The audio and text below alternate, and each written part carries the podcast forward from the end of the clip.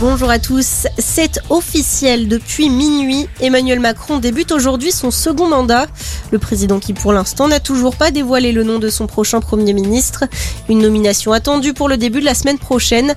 En attendant, Jean Castex fait des heures supplémentaires depuis la réélection d'Emmanuel Macron. L'actuel Premier ministre a un dernier déplacement ce week-end. Il doit représenter demain la France au Vatican pour la canonisation de l'explorateur puis ermite Charles de Foucault elle, ne devrait pas se représenter à la présidentielle.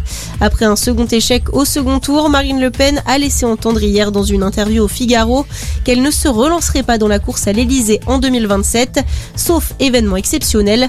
Elle l'avait déjà annoncé en février dernier. Journée de mobilisation aux États-Unis. Des manifestations sont attendues à travers tout le pays pour défendre le droit à l'avortement. Le droit à l'IVG, on le rappelle, qui serait menacé par la Cour suprême.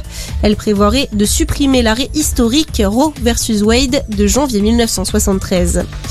En Géorgie, un référendum va être organisé dans une région séparatiste. Les autorités de l'Ossétie du Sud ont annoncé hier qu'elles consulteront la population concernant l'intégration du secteur à la Russie.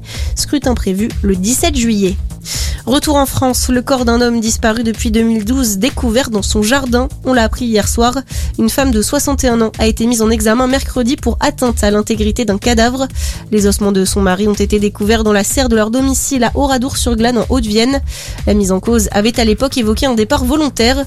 Selon ses déclarations, elle aurait en fait découvert le corps de son époux au réveil et sous la panique aurait décidé de le dissimuler.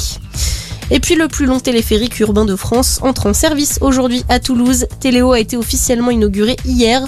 Ce téléphérique permet de survoler la Garonne sur une distance de 3 km. Il relie l'université Paul Sabatier, le CHU de Toulouse et l'Oncopole. Objectif, transporter en moyenne 8000 personnes par jour. Bonne journée à tous.